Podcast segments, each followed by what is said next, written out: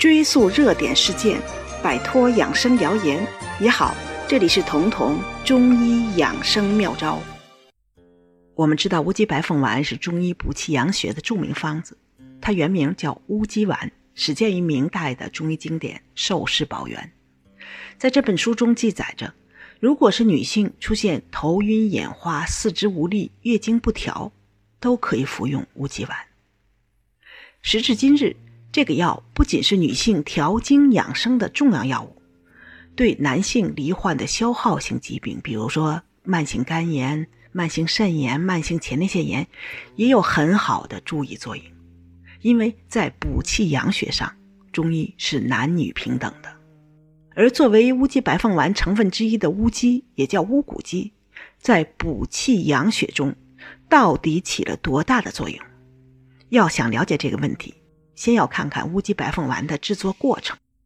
乌鸡白凤丸最早叫乌鸡丸，既然叫乌鸡丸，很显然乌鸡在药效中起着举足轻重的作用。乌鸡丸在书中最早的制作方法是这样的：先把人参、当归。地黄、山药等十几味药物打成药末，然后用一只长了三年到五年的乌鸡，去掉毛、去掉内脏，把备好的药末装进鸡肚子里，再把这只鸡放到铜锅中，用水和酒煮到水溅后，把这个鸡取出来，然后去掉骨，用它的肉把这个肉晒干，将晒干的乌鸡肉末和药末混合后。水泛为丸，这样就做出了乌鸡丸。由此可知，在乌鸡丸的原始配方中，是要用一整只乌鸡的。如果查看《中国药典·乌鸡白凤丸》的组方，在所有药物中，乌鸡的成分占了百分之二十五点一，超过了四分之一，也是所有药物中用量最大的一个。我们知道，中医有个药物配伍理论。是君臣佐使，意思就是在药物中起主要作用的是君药，起辅助作用的是臣药，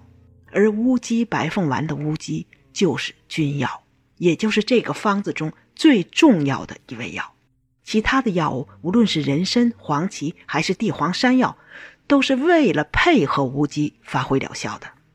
这就难怪。中国早就有单一个乌鸡炖汤或者做药膳来进补的习惯，因为乌鸡单独一味也可以胜任补气养血的作用。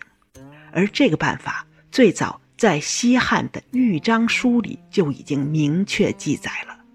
凡伤寒头疼发热，若虚极寒极之症，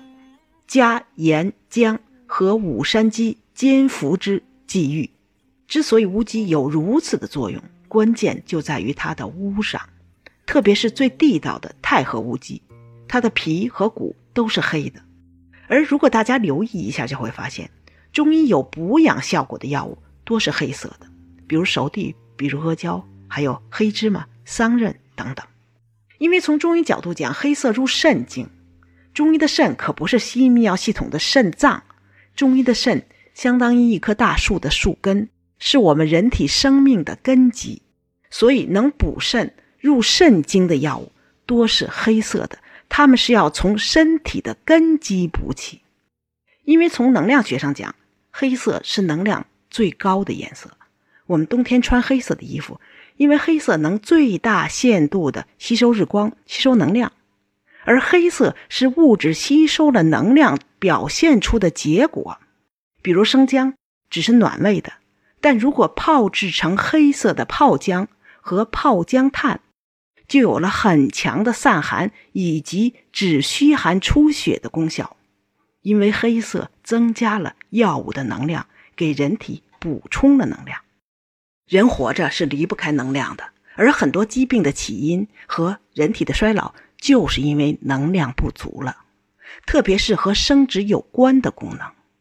因为人类的生殖功能必须是在人体自身健康的前提下才能保全，而一旦人气血虚、能量不足，生殖功能就要首先受影响，甚至身体为了舍居保帅，要率先停掉生殖机能。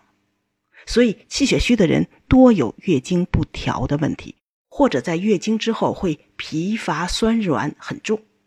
乌鸡之所以能改变这些问题，就是因为它是入肾经的药食同源之品，能从根本上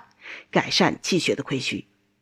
因为气血虚而萎黄的气色，而干枯的皮肤，以及酸软的腰腿、虚弱的体力，也便一并得到了改善。那么有人可能要问了：乌鸡的品种那么多，该挑选什么样的乌鸡是最好的呢？我们知道，中药的品质。决定于是不是地道。江西省泰和县的武山上就被称为中国的乌鸡之乡，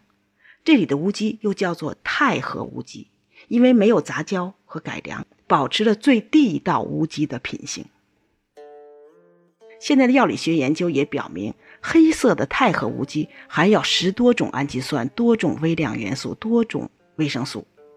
而乌骨熬鸡脆的产品是根据。太和乌鸡的特性而专制的一种高温蒸煮古法，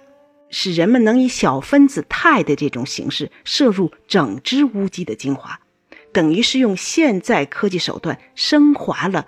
乌鸡丸的最原始制药工艺，将乌鸡这个药食同源的上品的价值发挥到了极致。在品类上，乌鸡丸或者说乌鸡白凤丸属于中成药。有一定的针对人群和用药禁忌，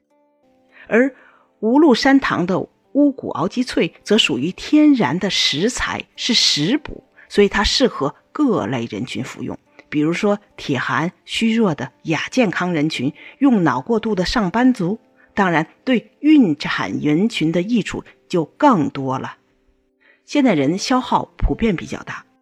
很多人都有不同程度的气血虚损的问题。那么，怎么能在日常生活中通过食补来补足气血呢？每天花几个小时去炖乌鸡汤，显然不太现实。好在有一种方便易行的方法，就能喝到经过熬煮萃取的乌骨熬鸡脆，里面富含了乌鸡的精华，而且能够加热即食，非常方便，很快捷。研究发现，这种特殊工艺萃取的乌骨熬鸡脆。里面包含的蛋白质、氨基酸、维生素以及各类营养成分的含量，明显高于炖煮了几个小时的乌鸡汤。也就是说，你可能得炖煮好几只的乌鸡才能达到同样的补益效果。而且因为它是小分子，所以更利于人体的吸收。而且这款产品因为是天然的食材，没有任何添加，同时是零脂肪。滋补的同时，也就不用担心因为摄入油脂过多而对身体造成了额外的负担。